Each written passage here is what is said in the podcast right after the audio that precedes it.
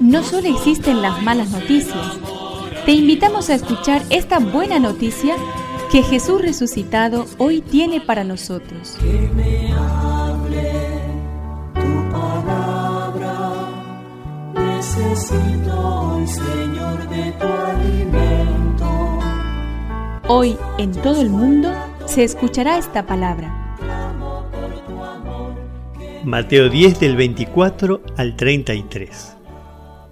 En aquel tiempo dijo Jesús a los apóstoles, El discípulo no es más que su maestro, ni el servidor más que su dueño. Al discípulo le basta ser como su maestro y al servidor como su dueño.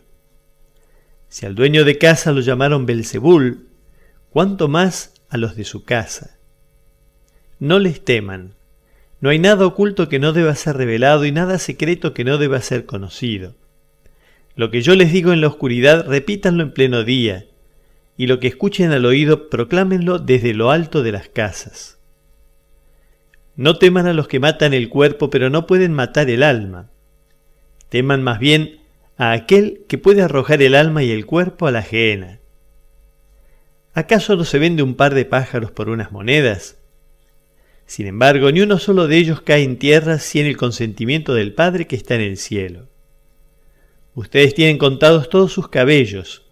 No teman entonces, porque valen más que muchos pájaros. Al que me reconozca abiertamente ante los hombres, yo lo reconoceré ante mi Padre que está en el cielo. Pero yo renegaré ante mi Padre que está en el cielo de aquel que reniegue de mí ante los hombres.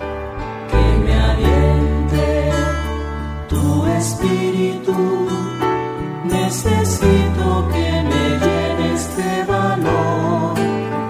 Jesús intenta comunicar a sus discípulos y a nosotros una de sus certezas más profundas, la de que el Padre cuida de sus hijos y por eso podemos vivir liberados de la ansiedad y del miedo, esos enemigos que bloquean y atenazan la experiencia filial.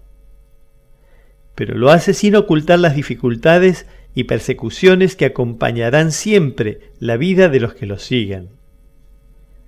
Es precisamente ahí y en esos momentos cuando hay que extremar la confianza y el abandono en Él.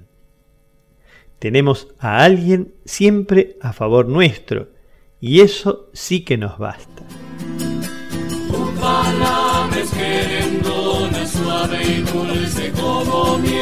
Es una contribución de la parroquia catedral para este año misionero diocesano.